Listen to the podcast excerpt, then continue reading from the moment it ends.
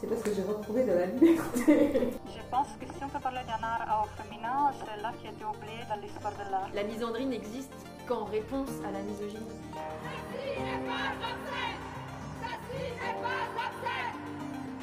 Je pense que pour ces femmes blanches, ça serait de se rendre compte qu'elles sont blanches, qu'elles ont été faites blanches.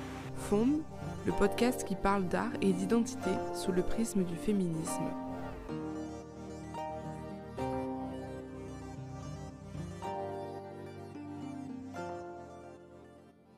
La première fois que j'ai entendu parler du travail de Rebecca Chaillon, c'était en 2018 dans une publication Instagram de Lorraine Bastide. C'était le début de Carte noire nommée Désir. Depuis ce jour, je rêvais de voir ce spectacle. Et cinq ans plus tard, assise au premier rang du théâtre Sorano à Toulouse, j'y étais. Là, devant moi, voir des corps de femmes noires, métisses, qui, avec leurs différentes disciplines, racontaient leurs histoires autant singulières que partagées. J'ai été transportée, une sorte de vague d'émotions, un milliard de déclics en trois heures de spectacle. Mais quelques heures avant, dans les loges du théâtre, assise devant moi avec sa plaquette de chocolat, j'ai eu l'immense joie de pouvoir discuter avec Rebecca Chaillon. Avec Rebecca, on a parlé de la performance, de ses origines martiniquaises, d'art politique et de transmission. Rebecca Chaillon, alors déjà je suis hyper, euh, comment dire, enfin j'adore euh, ton travail, vraiment, j'ai regardé, euh, je pense, pas mal d'interviews Ah pour préparer celle-là. Euh, et il me tarde de voir ton spectacle euh, euh, Carte Noire nommée Désir ce soir, parce que j'attends ça depuis longtemps. Et donc, euh, pour commencer, est-ce que tu peux te présenter? Donc du coup, mon- mon nom, mon prénom, ça va, Rebecca Chaillon. J'ai 37 ans, euh, voilà, depuis peu. Mais déjà, je prépare les 38. Je suis euh, comédienne de formation et devenue performeuse il y a une dizaine d'années. Et metteuse en scène par euh, obligation. Et autrice. Et voilà, puis après, je fais des stages, des interventions parce que j'aime bien euh, partager ce que je fais. Comment toi tu expliques ce que c'est la performance? Moi, j'explique la performance. Alors déjà, je pense que c'est comme plein de sujets, il y a plein de performances et plein de manières d'expliquer ou de voir la performance. Enfin, déjà, comme ça, ça, peut exister dans différents champs artistiques. Moi, je pars du théâtre, donc c'est déjà un champ bien particulier, parce que j'ai fait peu de performances dans l'espace public ou peu de performances dans des milieux qui ne sont pas des boîtes noires de théâtre. Donc moi, là d'où ça vient, je dirais, c'est euh, ce que j'ai rencontré de body art performance, donc euh, des choses proches du travail de Marina Abramovic, euh, de Chris Burden, de, de Orlan, voilà. Et après, euh, ce qui m'a, ça vient aussi, c'est dans le théâtre des, metteurs en scène et des metteuses en scène comme Angelica Lidl, euh, Rodrigo Garcia, Romeo Castellucci, qui se déclarent pas forcément comme performeurs, mais dont je trouve que les corps sont euh, dans un état d'engagement, dans un questionnement de l'intime, des corps qui sont au plateau et des récits qui sont au plateau pour mieux questionner la société. Donc moi, je, la performance, je la mets souvent là, dans cet endroit d'intime et de politique, mais aussi d'engagement fort des corps, soit sur des récits intimes, soit sur des, on va dire, des prises de risques ou des, des défis posés à soi ou au public. Donc tu disais que tu venais du, du théâtre, ta formation c'est du théâtre. Comment qu'est-ce que, Est-ce que ça a été un déclic? Est-ce que ça a été par la formation, parce que tu as vu euh, Comment comment t'es arrivé à, à faire ce que tu fais aujourd'hui? Ben, un, peu, un, peu, un peu de partout, par l'université, euh, donc j'étais à la Sorbonne Nouvelle à Paris euh, dans les années début 2000, donc euh, 2003-2004, et donc on allait voir des spectacles comme ça faisait partie de la formation, et, j'ai eu un cours d'atelier du spectateur qui m'a fait rencontrer ces différents metteurs en, scène et metteuses en scène dont que j'ai nommé tout à l'heure, et euh, en parallèle, je travaillais, enfin je travaillais, je militais, ou en tout cas j'étais engagée dans un mouvement d'éducation populaire et nouvelle qui s'appelle les CMA, où euh, j'ai pu, euh, de mes 18 à mes 30 ans quasiment, euh, aller au Festival d'Avignon tous les étés, travailler avec Centre de Jeunes et de Séjour, qui est, qui est du coup un- une association qui accueille des festivaliers, des festivalières, euh, des lycéens, des lycéennes de toute la France, euh, voilà, des gens qui veulent venir voir le festival et qui leur permet une autre manière d'aborder que dans la consommation, mais plutôt dans la rencontre, dans la pratique, dans de l'agir pour mieux rentrer dans les spectacles. Et donc j'ai traversé le festival pendant toutes ces années, toutes les années Baudrier et, Archambault. euh, via bah, à travers ce prisme. Et donc, euh, à force de voir des spectacles et de découvrir qu'il y avait d'autres manières d'être présent au plateau et de raconter des histoires, bah, c'est ça qui m'a fait rencontrer la perf. Et dans une interview, euh, alors je crois que c'était sur France Culture, mais enfin on s'en fiche, tu disais que euh, qu'il y avait quelque chose qui était important pour toi, c'était aussi de ne pas forcément passer par la théorie, mais dans le pratiquer. Est-ce que, c'est, c'est, est-ce que tu peux expliquer euh, Bah oui, parce que hum, comme toute bonne personne qui... qui bon, peut-être pas tout le monde d'ailleurs. Mais en tout cas, il y, a eu cette question de la légitimité à, ou de même se projeter euh, dans ce type de métier artistique, de création. Voilà, et je sais que je, voilà, moi, la projection seule que j'avais, c'était tout ce qui était éducation, professeur, euh, de tout ce que tu veux, de lettres, d'anglais, de latin. Voilà, et euh, si la seule petite perspective un peu artistique, c'était le doublage. Je m'imaginais pas pouvoir jouer, mais ok, être derrière et. Voilà, je m'imaginais doubleuse de Whoopi Goldberg, je pense. Et bref, après être bien cassé dans tout ça, euh, c'est par les mouvements d'éduc pop, en fait, par la pratique, par le fait de faire, que je me suis dit, ah ben, en fait, euh, si tu me demandes d'écrire, si tu me proposes des contraintes des jeux, des inducteurs pour y aller, ben, en fait, si tout le monde est au même niveau, qu'il n'y a pas de hiérarchie euh, dans la discipline, enfin, comment dire ça, de, compétition, ben, en fait, je peux écrire. Puis en fait, si tu me demandes de jouer, ben, et, qu'on n'est pas sur une performance, euh, du coup, dans le sens plutôt euh, compétence aussi, dans un truc comme ça, ben, du coup, j'y arrive à jouer, je m'amuse, en fait. Et donc, par ce biais-là, de faire, ben, ça ça ça m'a rendue euh, joueuse, ça m'a rendue euh, capable d'écrire, ça m'a rendue capable de regarder des spectacles avec un œil critique, parce qu'à force de le faire aussi, et que c'est une forme d'expérience qui est. Enfin, c'est une forme euh, de.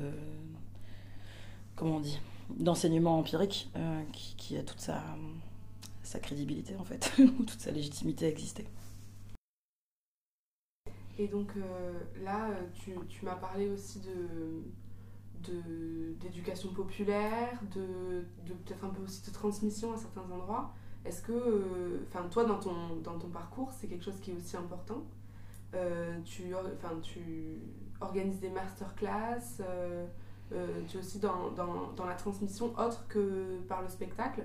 Comment c'est venu cette envie Bah, ça n'a jamais trop cessé en fait. C'est-à-dire que j'ai eu la chance de rencontrer des personnes qui m'ont amené à faire mon BAFA, donc mon, mon brevet d'aptitude aux fonctions d'animation euh, quand j'avais 17 ans. Donc j'ai travaillé tout de suite dans tout ce qui était euh, animation, euh, temps de vacances, temps libre du mercredi avec des, jeunes de 4 ans à plus. Et donc j'ai enchaîné avec ça, de mes 17 à, toujours. Donc ça a toujours, fait partie de mon travail. Voilà, c'est mon premier, mes premiers jobs c'est d'être animatrice, quoi. Finalement, je trouve que c'est pas sans différent du métier de metteuse en scène, parce qu'il faut organiser, penser ensemble comment on veut faire, de comment on veut passer notre temps, comment la place de chacun, chacune, comment on veut. Voilà, donc ça, ça a toujours fait partie et transmettre, ben, je trouve que ça nourrit. euh, parce qu'en fait, on peut pas tout savoir tout seul, et, et j'ai encore envie que l'enseignement vienne pas que des livres ou, ou d'une sorte de savoir. euh, euh, comment dire ça, écrit, figé. Et donc finalement, je trouve qu'on apprend beaucoup en rencontrant les personnes, en leur proposant aussi des espaces de jeu, de contraintes et tout. Et puis ça, ça nourrit. Donc euh, voilà, c'est toujours un, toujours un triptyque. Être au plateau, être à l'extérieur du plateau et, et être dans le public et aussi euh, inviter les personnes, enfin tourner dans ce petit triangle. Alors j'ai fait un triangle, je sais pas si c'est la bonne forme, mais en tout cas, euh, ça m'a jamais quitté. J'ai toujours fait des ateliers depuis, voilà, toujours. Depuis mes 18 ans, j'anime des ateliers pendant, je sais pas, une dizaine d'années dans milieu rural en Picardie, euh, avec des jeunes en PJJ, avec des jeunes en situation de handicap, avec, euh, avec des lycées, des collèges, des groupes captifs qui n'ont pas choisi, avec des, des groupes de femmes en réinsertion, des, bon, voilà, toutes sortes de groupes. Et, et là, c'est pas moi qui organise, je réponds par contre souvent oui quand même. Quelle place a le collectif dans, dans votre façon de travailler? Ben, c'est bizarre. Moi, j'ai un. Bon, je sais que je. J'ai j'ai rare- j'ai pas- j'ai jamais essayé de me mettre en collectif, clairement. Euh, bon, après, chacun emprunte un nom finalement quand tu crées l'association pour faire une compagnie théâtre. Tu dis compagnie, tu dis groupe, tu dis euh, collectif, et euh, après, tu te démerdes avec ça. Donc, moi, j'étais plus intéressée par le mot de compagnie parce que collectif, en fait, il faut, il faut vraiment mettre tout- toutes les choses à plat, beaucoup de choses à plat. Et en fait, au moment de la création, je me rendais compte, et je, je je pense que ça m'a sauvé un moment, parce que sinon je pense que je me serais noyée dans dans l'identité des autres. Peut-être aujourd'hui, si je commençais, j'aurais plus d'outils, mais en tout cas, j'avais besoin que euh, ce soit un geste radical ou en tout cas un geste très entier. Je suis scorpion, donc j'ai ce rapport-là un peu aux choses extrêmes. euh, enfin voilà, et j'avais besoin que ce soit euh, qu'il n'y ait pas de négociation à l'endroit de, des prises de décision artistiques. Donc, mais, mais par contre, ça m'empêche pas d'être incapable de travailler seule. Enfin, je m'en suis assez vite rendu compte parce que j'ai euh, un petite phobie du travail, on va dire, euh, d'être assis à la table ou même de, tourner en rond toute seule dans une salle, ça marche pas pour moi. Donc, je travaille avec des personnes, bah voilà, avec Elisa Monteil qui est créatrice son, performeuse, euh, avec qui je travaille depuis euh, tout, quasiment tout début. Là, sur ce travail-là, avec Aurore Déon, avec Suzanne Pechnard qui est à la régie, à toutes les régies même, et Céline Champineau qui est aussi artiste, autrice, enfin. Donc je, travaille beaucoup, euh, on discute beaucoup des projets. Elle m'aide à réfléchir ce que j'essaie de faire, enfin ce que je fabrique, on le réfléchit. Tout le monde donne son avis, je demande à tout le monde, je dis non quand je sais pas. Quoi, je dis non quand je sais que c'est pas ça. Je dis rarement ce que je veux tout de suite, mais bon, voilà, ça se fabrique. Mais vraiment avec euh, les autres. Donc je sais pas si c'est collectif, je sais pas si c'est un fonctionnement horizontal, je pense pas que ce soit un fonctionnement horizontal. Mais en tout cas, euh, sans les autres, ça marche pas non plus.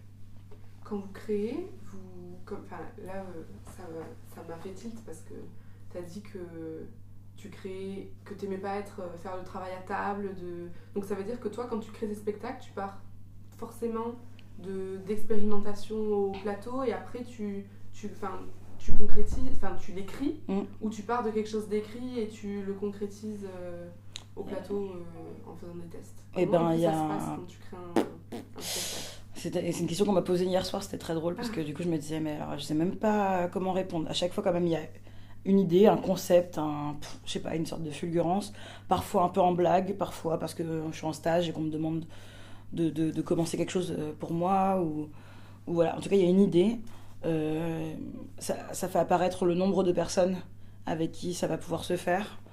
Euh, et puis il y a des résidences et on cherche. Et c'est rare que j'ai les textes avant d'arriver dans un premier temps de résidence, mais parfois il y a, pu avoir euh, un texte moteur comme ça un peu partout. Mais c'est souvent, euh, enfin je vois la chèvre, c'était parce qu'il y avait un festival de foot et que je me suis dit que j'avais envie de rester dans des scènes nationales et donc j'allais forcer le truc. Le cannibalisme amoureux, c'est venu parce que j'avais travaillé sur la, la bouffe et le désir et je me suis dit, je suis dans une relation toxique de merde, il faut que j'en parle et que je trouve un moyen d'exulter, enfin de purger ça. Donc c'est voilà. Et après, ça fait des allers-retours et il peut arriver que le texte arrive euh, euh, en pointillé ou voire hyper tard. Euh, souvent, il y a les performances ou les idées de performance avant la structure, ça c'est sûr. Et souvent, ça se présente sous forme de tableau. Et, et en tout cas, c'est que- c'est quelque chose qui arrive beaucoup en instinctif. Et mes collaboratrices, mes collaboratrices, maintenant collaborateurs aussi, me demandent chacun à leur poste comment euh, des réponses quoi. Ça se passe beaucoup quand même par euh, tirage de nez, enfin tirage de crotte de nez euh, pour me dire Rebecca, euh, c'est quoi sinon la scéno Rebecca, euh, on fait quoi en lumière? Et donc je réponds quand je peux, euh, au fur et à mesure quoi. Mais c'est le bordel en gros. C'est le ca- c'est un peu le chaos les créations. J'ai dit que c'était la dernière. Ah non. Est-ce que euh, pour toi, c'est vital de créer? Ben, je sais pas. C'est ça la question que je me pose en ce moment. Je me demande ce que je suis quand je ne suis pas en train de produire. Parce que assez vite, quand même, j'ai produit de, de, de l'art, on va dire ça comme ça. Ou des mots, ou des choses à partager. Et donc, je sais pas qui je suis en dehors de ça. C'est pour ça que je m'interroge beaucoup sur le rapport à la famille, à tout ce que j'ai euh, créé comme autre rapport extérieur et comment j'ai pas travaillé sur euh, ma famille euh, existante et celle que j'aimerais créer. Je ne sais pas ce que c'est de, créer une communauté dans la vie réelle. Euh, voilà, j'ai des communautés de spectacles, des communautés d'artistes qui on discute, nanana, mais euh, je sais pas ce que c'est euh, la vie. Enfin, je sais pas ce que c'est. En tout cas, j'ai l'impression d'avoir fait une. qu'on m'a qu'on m'a obligé ou que je me suis laissé entraîner vers quelque chose où je. Voilà. Du coup, il y a plein de questions concrètes au quotidien, dans ma manière de consommer, dans ma manière d'aimer, dans ma manière de communiquer, qui sont pas du tout au même endroit que dans le spectacle. Donc euh, là, j'ai- j'ai be- j'ai besoin de reprendre. euh, j'ai l'impression de, de reprendre contact avec ça, notamment avec mon corps et ma santé réelle, parce que du coup, je suis pas éternelle et tout ça machin. Donc euh, ça passe par moi et comment je prends soin, et donc du coup comment je prends soin des autres, de mon amoureuse, de sa famille, comment je laisse pas ma famille de côté, quand bien même c'était pas toujours facile. Maintenant, tout le monde est vachement plus dispo à, à parler, à avancer dans les rapports, et moi, et moi je, suis, je pense que j'ai encore la gueule d'il y a 15 ans, alors que c'est plus les mêmes, on n'est plus les mêmes tous.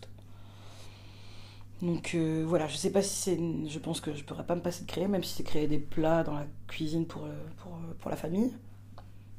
Hum, je pourrais pas m'empêcher d'inventer, j'ai toujours 50 000 idées à la minute, euh, pas toujours réalisables, ou en tout cas, comme je suis pas là, pas toujours mais, je peux mettre en place. Donc, donc ça, ça n'arrêtera pas, mais je pense qu'il y a plein d'espaces où on crée.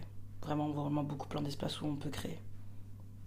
Alors la semaine dernière, euh, je suis venue à la cinémathèque et je me demandais si la performance euh, donc euh, telle que vous, vous, enfin je vais y arriver telle que toi, Mm. tu, tu la, la conceptualises et telle que toi tu la vis, une fois quand c'est filmé, est-ce que ça perd pas une, une certaine dimension que quand c'est sur scène? Bah, c'est carrément notre taf. Mais après, c'est dommage parce qu'on n'a pas, j'ai pas, on n'a pas assez expérimenté ça et moi, j'ai pas assez regardé finalement de films euh, qui mettaient en jeu des perfs. En tout cas, là, c'était bizarre parce que c'était entre le documentaire et l'objet esthétique et on n'a pas eu beaucoup d'échanges et moi, j'ai pas assez de connaissances, donc on n'a pas eu beaucoup d'échanges sur qu'est-ce qui est important de prendre et qu'est-ce qui voilà. Donc j'ai vraiment fait confiance à l'œil photographique et, euh, expérimental d'Émilie Jouvet. Donc forcément, oui, euh, même moi de le revoir, je me dis, ah mais on n'a pas... le montage fait qu'on n'a pas assez la sensation. Donc c'est une séquence, pardon, euh, dans le film où je on mange des abats crus et de la viande crue sur le corps de ma partenaire qui est blanche. euh, Et je lui grimpe dessus et je, dévore... euh, Je dévore tout ça et, euh, par exemple, un des trucs importants dans moi, la perf, c'est l'ingestion et le temps qu'elle prend et la réalité de cette ingestion. Et par exemple, le montage du film fait que on, peut on pourrait se dire ah ben c'est fait en plusieurs fois ou ah elle le mange pas vraiment ça disparaît pas de la et donc ça c'est les choses qui en revoyant le film me font penser que oui euh, euh, ça aurait pu euh, nécessiter qu'on se parle encore plus ou qu'on trouve encore plus quel était l'angle à attaquer proche du théâtre ou du spectacle vivant. Moi le seul truc enfin le truc qui me fait plaisir là-dedans quand même quand je vois ce film même s'il y a plein de choses où je suis là genre oh là là c'est à l'arrache c'est punk on connaît pas nos textes, ou ça date, et donc du coup, ça, ça, c'est à regarder avec 6 ans dans la gueule, ça fait parfois un peu mal. Mais le seul truc, c'est que souvent, j'ai peu d'archives, et qu'en fait, euh, c'est con, mais la performance, euh, bah, performance le spectacle vivant, le théâtre, ben, bon, il en fait des captas, mais en tout cas, euh, il y a des actes que j'ai pas euh, en archives, dont je me rappelle plus, mon corps bouge, ma manière de penser bouge, et je trouve ça assez beau de me dire, tiens, il y a 6 ans, on en était là, politiquement, on en était là, dans nos corps. Et euh, bon, ça, ça m'a fait plaisir, mais c'est vrai que c'était. à la Cinémathèque de Toulouse, je faisais pas la maline d'être toute seule de l'équipe à représenter le film. Moi j'ai adoré la, la séquence juste, la deuxième séquence. Bah, c'est quand on te voit en blanc. Celle-là, elle était magnifique. Ouais. Vraiment. Bah, on la retrouve dans. C'est une image qu'on retrouve, c'est un questionnement qui, était... qui habite plusieurs de mes spectacles et qui se retrouve fort dans Carte Noire. C'est vraiment une image qu'on retrouve dans Carte Noire. Qu'est-ce que ça implique que le fait que son corps soit son outil de travail? Eh ben, j'aimerais bien te dire que ça implique une hygiène de vie euh, irrépro- enfin, irréprochable, ou en tout cas, ce que ça implique, c'est une conscience de son corps. Donc ça, c'est sûr que depuis que je fais de la perf, euh, je le note, enfin, je sais pas si je note plus, parce que je sais pas c'était quoi ma vie, euh, je sais pas ça aurait été quoi ma vie sans la perf, mais par contre, je sais que j'ai très conscience de mon poids, de mon rapport à mon souffle, de mon rapport à, mon, à ce que je peux ingérer, digérer, euh, voilà. Ça alors dans mon cas dans mon cas particulier ça parfois ça fait des mix sur comment je m'aime ou je m'aime pas et donc sur comment je traite mon corps Euh, par exemple j'en prends très peu soin de mon corps Euh, j'ai fait peu de bon, je fais des trucs assez physiques enfin pas physiques genre euh, dans l'endurance mais j'endure des choses par contre et donc bon bah voilà j'ai pas de routine de massage d'ostéo de soins. Là, j'ai une dent qui bouge, la dent de devant qui bouge. Donc, je dis, bon, bah, c'est pas grave, je serai une femme noire, grosse, lesbienne et édentée. Ça fera quelque chose peut-être d'intéressant. Mais bon, voilà, je prends pas beaucoup soin. Donc, c'est beaucoup les gens autour de moi qui s'inquiètent, me redisent Rebecca, prends des rendez-vous, vérifie ça, attention, on travaille avec de la javel. Moi, je sais pas ce que ça fait. Enfin, je sais que c'est pas cool la javel, mais je sais pas ce que ça fait sur du court terme, du long terme. Donc, il y a des tas de choses comme ça que je choisis de, de, de, de laisser aller en me disant que que ça fait partie de, de, de, moi, de mon inconscience choisie, que je vais le payer plus tard, c'est sûr. Pour le moment, c'est important pour moi de faire les trucs comme ça. Et, je pense que si j'étais pas un peu, un peu pas, j'allais dire con, mais si j'étais pas un peu ignorante, il y a des trucs que je ferais pas. Donc bon, c'est pas très clair. En tout cas, mon rapport, il est compliqué. Je me rappelle de, de tout ce qui a été faire des spectacles nus euh, autour de la nourriture, par exemple, mon premier, l'estomac dans la peau, et de le jouer quelques années plus tard où j'avais pris 30 kilos entre deux, de me dire, ah oui, d'accord, là vraiment, je, je me suis toujours sentie grosse, mais là je suis plus grosse physiquement et visible. Donc une partie de moi était rassurée, genre, bon bah, ok, je suis grosse pour tout le monde là.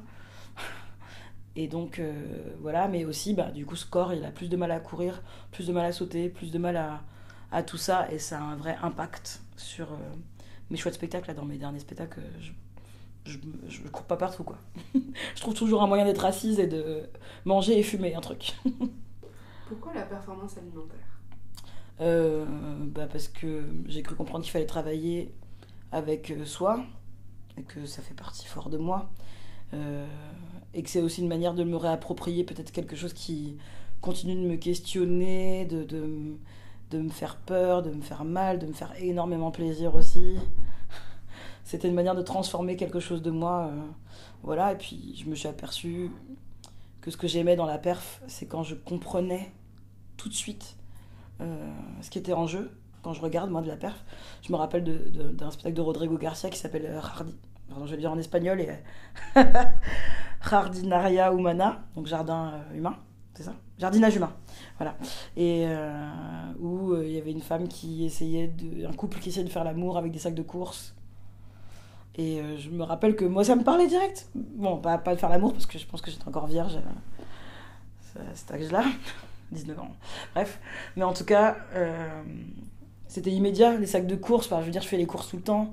Ça me parle euh, d'être pressé, de machin de trucs. Et, c'est sûr que ce rapport à l'empathie fait que je pige vachement plus. Je suis vachement plus présente dans ce qui est en train de se passer au plateau. Je. C'est immédiat, là où euh, le théâtre m'a souvent été présenté comme un truc de cerveau enfin, en tout cas, une analyse littéraire ou une, une compréhension, d'avoir des codes, des références. Et, et là, d'un seul coup, en fait, c'était concret, humain, euh, immédiat. Et donc, ça, j'aime ce rapport-là. Et, et, moi, du coup, je me rends compte que j'ai une capacité, ou en tout cas, une. une euh, attends, je sais pas ce que je peux plus. J'ai plus envie de dire ni bêtise, ni folie, ni. donc, je cherche une. Je veux dire, effronterie. euh, voilà subversion par rapport à la nourriture et, et au code, euh, tu vois. Euh, manger avec les couverts, gna gna gna, la petite présentation. Et je me dis, bah, pétons tout, je suis un corps de chair, j'ingère de la chair, un rapport presque religieux ou cérémonial ou sacré à la nourriture. Donc j'essaie de, de m'amuser avec ces codes-là, de sacré, désacraliser. Euh, et ça questionne tout de suite les questions de genre Qu'est-ce qu'on mange quand on est une femme et qu'on nous demande de manger, pas manger, machin. Et puis après les questions raciales et puis les questions de classe sociale. Et en fait, d'un seul coup, c'est un vocabulaire énorme que moi à l'époque je pratiquais le maquillage artistique et je trouvais que les matériaux se croisaient, se rencontraient vachement bien. Le ketchup, euh, c'est avant que c'est de la peinture rouge. Enfin, ça marche pas pareil, mais ça me faisait ça en tout cas dans mon imaginaire. Voilà.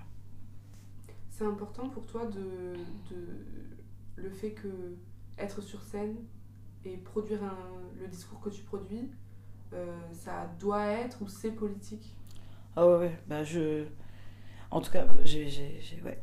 c'est impossible pour moi de faire l'impasse parce que je l'ai trop subi dans l'autre sens. Donc euh, voilà. Même si je l'ai pas, j'ai- je me dis pas, oh mon dieu, quelle violence de regarder le club Dorothée, oh mon dieu, sans Walt Disney, j'en peux plus, c'est horrible, je, je, je, je suis violentée. Mais je sais ce que ça va fabriquer chez moi, donc du coup, euh, je me dis, c'est quand même. euh, je sais pas si ce sera mieux en étant euh, directement. Enfin, si, ce sera forcément mieux, pardon.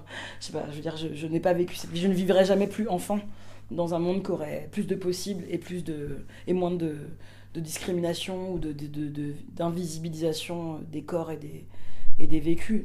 Mais euh, je me dis, essayons, hein, parce que je pense que ça, ça, ça ne peut être que mieux. Voilà, donc euh, oui, c'est important.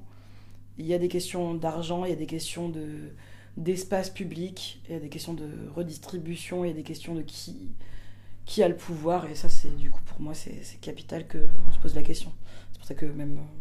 Je rigolais. je parlais de ça tout à l'heure parce que même au sein de Carte Noire, dans le spectacle, on se rend compte qu'il y a re des systèmes de domination par des questions de handicap, par des questions de sexualité, par des questions euh, de choix de vie économique, par des questions euh, de couleur de peau, de, enfin de, carnation, de qui. finalement, moi je suis martiniquaise, donc finalement, face à une personne qui est malienne, eh ben, j'ai pas le même vécu en France ou la même perception parce qu'on a des peaux plus ou moins claires, euh, pas les mêmes vécus, pas les mêmes codes, pas les mêmes religions, enfin bon, tout. Et en fait, euh, il y a re des formes euh, de choses qui se passent, on est obligé de les nommer, obligé de les conscientiser. euh, enfin, en tout cas, pour ma part, euh, c'est pas possible d'être euh, euh, d'être à côté de la plaque là-dessus, quoi. J'en veux aux gens qui, qui, qui, qui, prennent ça comme un luxe et qui s'interrogent pas assez. Aujourd'hui, c'est vraiment un luxe, je trouve, d'avoir cet espace de parole. C'est c'est hyper ingrat et c'est de pire en pire depuis le Covid pour les artistes. Il y a vraiment les blockbusters, ceux qui marchent, ceux qui tournent, euh, ceux qui sont à la, enfin c'est eux qui sont à la mode et, et qu'on a décidé que c'était le bon moment pour eux. Et, euh, et l'autre côté, euh, une majorité de personnes qui, qui n'a pas d'espace, pas de moyens. Et donc, euh, bah, ouais. Vous, enfin, je vais y arriver. Toi, ton espace, l'espace, cet espace de parole, tu l'as eu rapidement, relativement, ou, c'est quelque chose qui t'a pris du temps? Non, non, ça a pris du temps. Ça a pris du temps, mais euh, comme on te fait croire que c'est ça, le temps nécessaire, euh, tu te dis bah oui, et puis tu t'émerveilles de chaque petite position. Quand tu te sens illégitime, de toute façon, tu t'émerveilles de chaque chose qui t'arrive euh, de positif. Tu te dis ah oui, j'ai mérité. On, on fait croire à ce système-là de méritocratie. Aujourd'hui, je me dis, mais ça veut dire que c'est. Enfin, en tout cas pour les potes que j'ai autour, euh, qui je vois commencent pas au même. Moi, j'ai du coup j'ai fait du théâtre depuis mes 12 ans. J'ai fait la fac de théâtre à 19 ans. J'étais intermittente dès mes 19 ans et demi, quoi. et j'avais donc un salaire qui m'a permis de faire des pièces à côté. Et sans, me, sans être dans une urgence de, vie, de survie. Euh, Enfin, de survie économique ou artistique. Donc, de, enfin voilà, ça a été tranquille du coup pour moi de.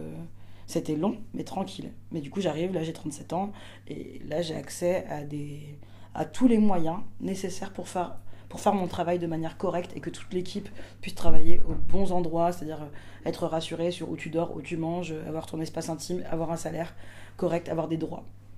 Et donc c'est tard finalement 37 ans pour... euh, voilà. Mais euh, dans le milieu, on dit encore jeune metteuse en scène par exemple, ou jeune comédienne, ou je sais pas quoi. Donc tu te dis, il y a un truc qui s'est décalé et qui fait que ben, déjà je suis, euh, je, suis je suis déjà trop dans le confort ou trop... euh, comment dire trop moins, moins rebelle parce que j'ai intégré finalement lentement les codes du système et je me suis dit que c'était normal et donc aujourd'hui je vois des personnes qui commencent plus tard et ben non en fait elles n'ont pas la patience elles peuvent pas, pas la possibilité matérielle de euh, ne pas être payées sur des projets de répéter pendant trois semaines loin des enfants de euh, bon voilà et donc c'est là que tu te dis que que, que c'est long en fait que c'est long le, cheminement qu'on demande aux gens qu'il y a peu de prise de risque que enfin de la part des gens qui ont le pouvoir de programmer ou d'accueillir. C'est trop long, c'est trop caché, c'est trop... Oui, c'est- distribué au compte-goutte et puis après t'as des d'argent injecté dans des trucs qui servent à, pas grand monde, euh, en tout cas à pas une majorité, enfin pas, un panel représentatif de gens. Donc euh, voilà, il y a vraiment des choix politiques qui sont faits qui rendent les choses euh, invivables pour la plupart des personnes et qui font que les gens arrêtent. Alors que le but, ce serait quand même un, qu'un maximum de gens qui puissent se permettre de créer et de se dire c'est un métier et ou de se dire je peux passer du temps. voilà, c'est- pour moi aussi. C'est un, un artisanat qui pourrait me correspondre. Quand est-ce que vous avez pris conscience de vos identités multiples? Euh, tu parles à moi? Oui. Oui, oui. Euh, Franchement, tranquillement, au fur et à mesure. hein, je, je pense que comme. je- Enfin, voilà, j'ai- pas de smartphone, mais j'ai un, autre- j'ai quand même Internet, je suis quand même sur les réseaux sociaux un tout petit peu, donc euh, avec peine, je pense, en tout cas. Avec les copines autour, euh, voilà. euh, les- le féminisme, parce qu'au début c'était le féminisme, après les féminismes, après c'était euh, bah attends, je suis noire, bah attends, il y a les questions de classe. Les classes sociales, par exemple, c'est venu hyper tard pour moi en termes de, de, questions politiques, alors que c'est celles dont on parle le plus et qui sont historiquement celles les plus nommées, les plus visibles, en tout cas les plus. Je sais pas. Les plus. tout le monde est ok de partager ça, les pauvres et les riches, quoi.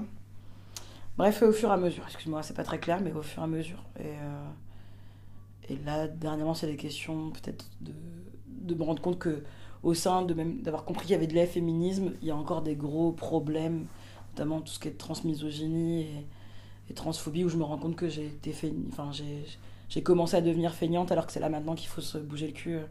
Enfin, en tout cas, je sens ça. Euh, sur les questions de handicap, je sens que que voilà, j'ai une sœur concernée, mais j'ai pas fait le taf politique encore. Enfin, où j'ai, en tout cas, j'ai pas transformé le pouvoir ou la prise de parole qu'on me donne maintenant plus facilement en, un- en quelque chose de concret. Donc ça, c'est voilà, je, je conscientise, mais j'ai pas encore tout activé, je sens. Euh, au mois d'avril, je crois que c'était au mois d'avril, je suis venue voir Ma bouche ne connaît pas de dimanche. Mm. Sa bouche ne connaît pas de dimanche. Sa bouche. Mais si ta bouche ne connaît pas de dimanche, c'est ma bien bouche aussi. ne connaît pas dimanche. Euh, et, et donc, euh, tu, tu puises un peu dans tes racines guadeloupéennes. Martiniquaise. Martiniquaises. Oh là là. Ah non, mais en plus, tu sais, moi je suis d'origine réunionnaise. Ah bon Et, donc, et je sais, et je sais que à la Réunion, quand on confond avec une autre île, c'est la fin du monde. Bah, Bien sûr. Et moi, je, me, je fais une erreur. Vraiment, c'est C'est pas grave, t'inquiète. c'est un, je sais plus comment on dit. Bref, C'est c'est un affront. je me concentre. Euh, Est-ce que c'est quelque chose qui, qui t'a été donné dans ton éducation dès le début, ou c'est quelque chose euh, qui a été un déclic pour toi plus tard? Bah, je pense que mes parents ont fait un peu avec leur, aliénation, et donc j'ai plus ressenti leur aliénation, celle de la société en couche, avant de. Voilà. C'est sûr que j'ai mangé comme mes parents, avec ce, ce. Comment dire ça? Je pense à la nourriture directe, tu vois. Par exemple, euh, mes parents mangent vachement mijoté, des plats en sauce, euh, des plats qui contiennent toujours euh, viande ou poisson, parce que sinon c'est pas un repas valable. En tout cas, se battent pour que ce soit sur la table. Et donc ça, je sais que ça fait partie, bah, pour tout ce qui est mijoté et très cuit, bah, ça fait partie du fait que la viande arrive par container et donc il y a une nécessité de de, de, pas manger cru parce que tu sais pas la provenance, que tu sais pas le temps que ça a passé dans, le container. Donc ça, c'est des, des trucs comme ça où les abats, la présence des abats comme ça, euh, qui sont, euh, bah, on gâche rien en fait. On gâche rien. Euh, c'est des trucs. donc en termes de cuisine, en termes de culture musicale ou, voilà, c'est sûr que j'ai baigné dedans, de codes, de superstitions, de religion, euh, de ce qui se fait, ce ne se, ne fait pas, de ce à quoi il faut arriver en termes d'ascension sociale ou en termes de voilà, ça c'est sûr que c'était hyper présent, mais j'ai pas pu le nommer avant longtemps ou l'apprécier. Donc les spectacles me permettent ça, me permettent des replongées. J'aimerais aller jusqu'à des replongées où je peux questionner mes parents sur leur vie parce que je pense que c'est rien. Je pense que c'est un allez, 8% de ce qu'ils ont vécu ou traversé. Et en sortant de mes parents, même leurs frères et sœurs, leur vingtaine de frères et sœurs, leurs parents et tout. Donc j'ai un vrai euh, trou généalogique. Et euh, je sens bien que les spectacles, c'est une manière de m'inventer euh, une mythologie. Ma carte noire, c'est clairement ça. C'est euh, quelle est ma mythologie inventée avec les trop petits bouts de trucs que j'ai récoltés, que j'ose pas demander plus parce que j'ai peur de faire du mal et tout. Donc voilà, ça vient maintenant. Ça vient aussi du moment où j'ai fait un bond entre ah non mais j'aime pas la Martinique, il y a un truc qui se passe pas bien là-bas, je, me sens pas bien, je sens que c'est il y a des questions sur l'homophobie alors que j'étais pas sûre d'être lesbienne mais je sentais que c'était compliqué, je sentais qu'il y avait une culture de secret alors que moi je sentais qu'il y avait un truc qui avait besoin d'exploser, de dire, de dire, de communiquer, qu'on me donne des mots à dire, d'où le théâtre, je pense qu'on me donne des des phrases même toutes faites s'il faut, mais qui expriment des émotions parce que euh, bon voilà une culture de de ouais voilà on n'est pas hyper euh, euh, c'est une culture, enfin c'est une culture, c'est une population traumatisée. Donc euh, s'exprimer sur ses émotions, ses sentiments, bah voilà. Donc ça c'est sûr, ça donne le théâtre. Et, maintenant le théâtre me permet aussi d'écrire une histoire et de travailler sur une surtransparence de mon corps, de mes récits, de tout ce que je vis, euh, à l'opposé de ce que j'ai pu prendre de mes parents.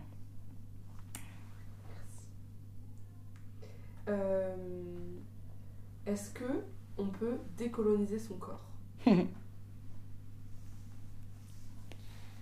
Chaud, chaud comme question. Nathan, Euh. c'est pas. C'est pas. Ok. Je sais pas si le temps va m'aider, hein, c'est plus. euh, que je pense que j'ai pas défini assez bien. Je sais pas encore assez bien. euh, Peut-être ce que contiennent. Enfin, tout ce que contient le mot décolonisé. Donc. Je pense pas totalement. Je pense que c'est tellement un travail de processus. Ce qui, ce qui est cool parce que la perf, euh, c'est un processus qu'on met en. qu'on met là. qu'on montre à voir. euh, qu'on montre, à- montre à voir Ça se dit pas ça Enfin, en tout cas, qu'on donne à voir. Voilà, Donne. voilà, qu'on donne à voir. C'est un processus. Donc, du coup, pourquoi pas être sur une interrogation perpétuelle ou sur des petits mouvements, des actions, des textes, des choses euh, qui, qui éprouvent ce- cette envie de décolonisation. Mais euh, comment faire? Non, moi je travaille, j'ai plus envie, enfin, pas plus envie, mais je, pour le moment, je, je- suis sur cet endroit d'aliénation et de comment euh, euh, je suis faite de tout ce que j'ai lu et vu et entendu pendant des années et que ça c'est quand même les années où tu enregistres des trucs très très forts. Donc ça je pense que je peux pas complètement toujours lutter contre tout. Je fais le travail de, de lire, de regarder mon corps différemment. Je pense à un truc débilissime, mais c'est encore un truc qui est au travail, mais ça va faire peut-être euh, peut 8 ans que je, je m'épile plus, je sais plus. C'est une, connerie, mais pour me partager par beaucoup de gens aussi. Et ça, tous les jours, quand je regarde mon corps, je dis, et encore, je suis noire, donc j'ai pas une pilosité hyper euh, visible par rapport à la couleur, à ma carnation, et en plus hyper euh, envahissante ou quoi, enfin, je sais pas comment dire ça autrement. Mais malgré tout, je me regarde tout le temps dans le miroir et je me dis, si, si, c'est ok, c'est ok, c'est ok ces poils-là, c'est pas- c'est joli. C'est c'est- en tout cas, on s'en fout que ce soit joli. Enfin, et ça, je suis tout le temps obligée encore de le faire. Euh, et donc, au bout d'un moment, ça, ça commence à plus être une question, mais c'est tout le temps au taf, quoi. Donc, je, je pense pas qu'on puisse décoloniser, euh, point. on décolonise trois petits points. Est-ce que on peut parler un peu de carte noire plaisir Comment est-ce que vous avez créé euh, ce spectacle? On l'a créé, ça s'est créé en plusieurs étapes. Euh, je pense qu'il y a eu un premier mouvement qui était. euh, il y a une initiative qui consiste à, queeriser ou féminiser ou noircir Wikipédia.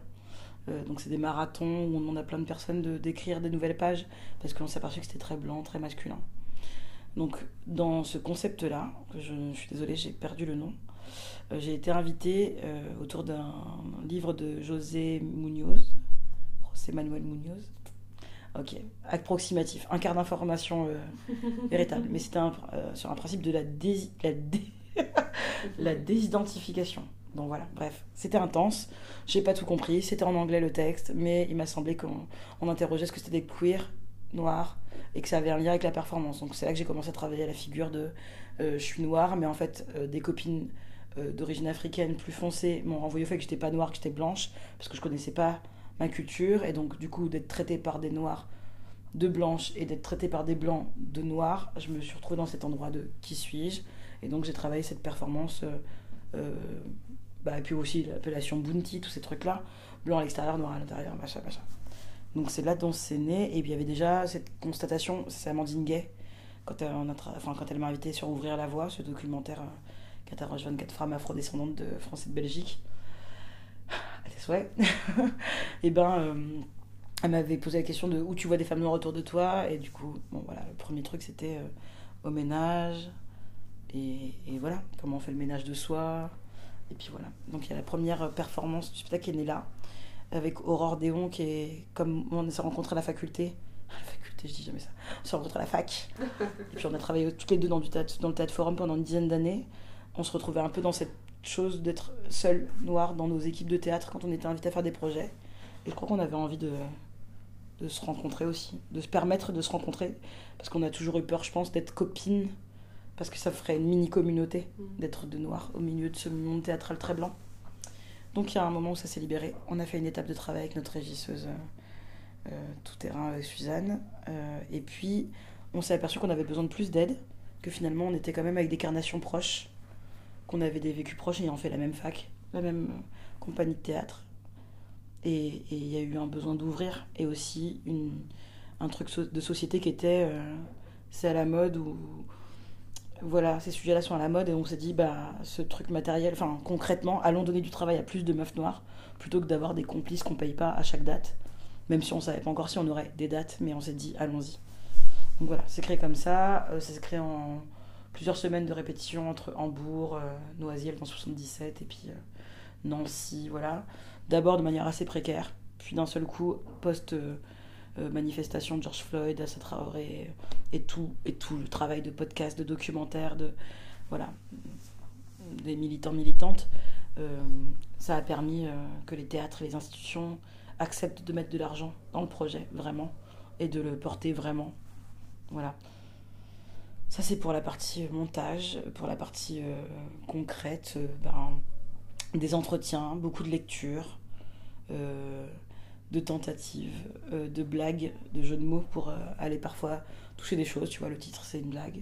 Enfin, ça l'est plus beaucoup maintenant. Mais Carte Noire, c'était à la fois le panafricanisme et c'était la publicité, justement, de, qu'on a, quoi on a été gavé. Bah, Carte Noire, c'est le café qui excite, qui crée du désir et là là là, pourquoi le café est connoté au désir, et pourquoi nos peaux sont connotées à la chaleur, de la sensualité, je sais pas quoi. Et tiens, c'est fou ces produits, ça c'est des entretiens que j'ai entendus dans, dans l'assaut décoloniser les arts, mais euh, euh, comment les produits qui sont liés au loisir en France, à nos, notre détente, le rhum, euh, le tabac, tout comme ce sont des produits d'exploitation et de, et de colonisation, le sucre c'est la base, et donc voilà comment tu vois, tu tires des fils, et puis et voilà. Et d'interroger tout le monde par rapport à ça dans l'équipe. Euh, d'avoir envie qu'il y ait dans l'équipe des personnes qui euh, aient des disciplines fortes et pas attendues pour des femmes noires. Ça a été un gros. Voilà. Donc ça donne. Euh, qu'il y a Estelle Borel qui est circassienne, qu'il y a Makeda Monet qui est chanteuse lyrique harpiste, il y a Ophélie Mac qui est céramiste et professeur agrégé des beaux-arts. Bon, bref, c'était pour moi des, des imaginaires que j'avais pas et j'avais envie de pouvoir les offrir et de convoquer leur discipline leur connaissance euh, artistique et, et, intime avec mon plateau. On en a fait une épopée euh, afrofuturiste, euh, un conte, un conte pluridisciplinaire de 2h40. qui aurait pu durer plus longtemps, mais on s'est dit que déjà à survivre, c'était pas mal. Et voilà. Voilà, voilà. C'est important de travailler en, en non-mixité pour toi? Je saurais même pas dire où elle était la non-mixité parce que dans l'équipe, euh, il y bon, n'y avait pas de mec je crois. Dans l'équipe. Mais oui, c'était important ça. Euh, parce que c'était aussi euh, là où on était. Le... Enfin, j'avais l'impression de faire du spectacle précédent. C'était sur le football féminin et sur les rapports de discrimination me suis aperçu que en fait je, voulais traiter la question quand c'est pas porté par des hommes cis. Donc finalement il y a eu des personnes trans dans l'équipe. Mais après je me suis rendu compte qu'en fait mon équipe était majoritairement blanche et que j'avais fait l'impasse alors que dans le football réellement pour, pour, le coup il y a des questions de classe sociale et de race qui apparaissent très fort et j'avais pas les outils pour traiter. Donc je me suis dit ok mon prochain spectacle il y aura que des meufs noires. Et puis après je me suis rendu compte que j'avais fait l'impasse des questions euh, des minorités de genre ou en tout cas des personnes trans non binaires euh, queer différemment et tout. Donc euh, si tu veux, c'est en ça que je me dis, c'est toujours pas ok. À chaque fois, on, fixe des petites choses parce qu'on part sur un. En tout cas, je suis partie sur ce sujet-là. Je me suis dit, allez, on y va. Et j'ai pas pris le temps ou c'était pas encore c'était pas encore assez présent autour de moi pour que ça me, pour que ça m'oblige à faire le travail d'aller chercher plus loin, d'aller creuser plus loin. Euh, mais oui, ça a été génial pour moi d'avoir le, le droit d'explorer une équipe euh, sans ce rapport-là de domination qui était explicite pour moi de, de, de mec euh, blanc. Et puis après, et puis maintenant mon dernier spectacle, ben euh, là c'est vraiment plus mixte, vraiment plus. Et je, par contre, je, je, je sais ce qui peut exister, donc j'essaye de, de, dire attention. Là va, vont cohabiter des mecs cisgenres, des mecs cis mais gays, des personnes trans, des personnes euh, racisées mais qui, balayent euh, d'être juives, d'être arabes, d'être réunionnaises, d'être et donc du coup on peut pas il y a pas de il y a toutes les il y a plein de cases à exploser, explorer des personnes noires atypiques. Bon voilà et, là euh, c'est pas que je m'arrache la tête parce que mais c'est qu'en fait il faudrait plus de temps encore pour apprendre à vraiment vivre tous ensemble. Mais j'aime bien qu'on soit sur une idée que on a assez d'outils aujourd'hui pour essayer.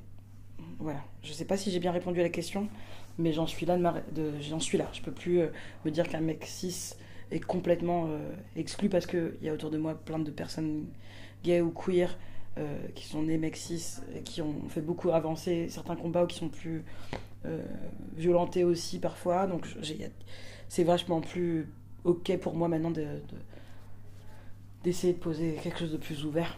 Voilà. Est-ce que tu aurais euh, un, livre à partager, un- une, lecture qui t'a vraiment euh, euh, peut-être presque changé et qui t'a fait un déclic vraiment? Donc un livre et après j'ai la même question pour un spectacle d'art vivant, peu importe la discipline. C'est dur parce que évidemment il y a les vrais trucs, mais après j'ai l'impression de soit de dire toujours le même livre, soit qu'il est trop nommé par tout le monde, donc je vais essayer de pas nommer ce livre. Mais c'est un livre de Bellux. non, j'aimerais bien mettre en lumière un autre livre qui m'a fait du bien beaucoup. C'est un roman graphique ou une BD, je sais pas comment elle l'appelle, de Jessica Oublié, qui s'appelle euh, Pays en nous. Ah putain. Pays en nous, je crois.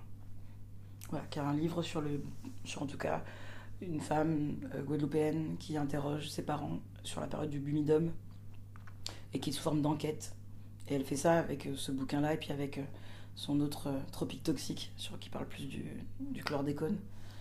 Et en fait, ça m'a fait un bien fou que ce soit un livre accessible parce que bah, la forme du roman graphique, que le titre soit en créole, ça c'est un truc important pour moi.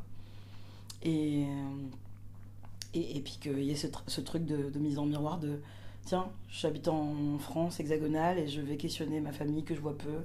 Et, euh, qu'est-ce qu'on m'a caché Qu'est-ce que C'était un, livre important, ouais, je crois. Voilà. Et si je dois choisir une œuvre, un spectacle.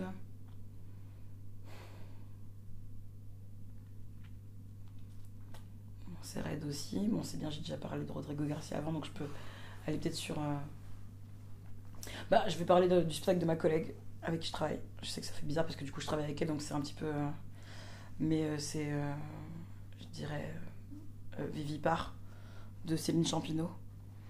Parce que. Bon, il y a plein de trucs, voilà, c'était pareil, les questions n'étaient pas au même endroit et tout.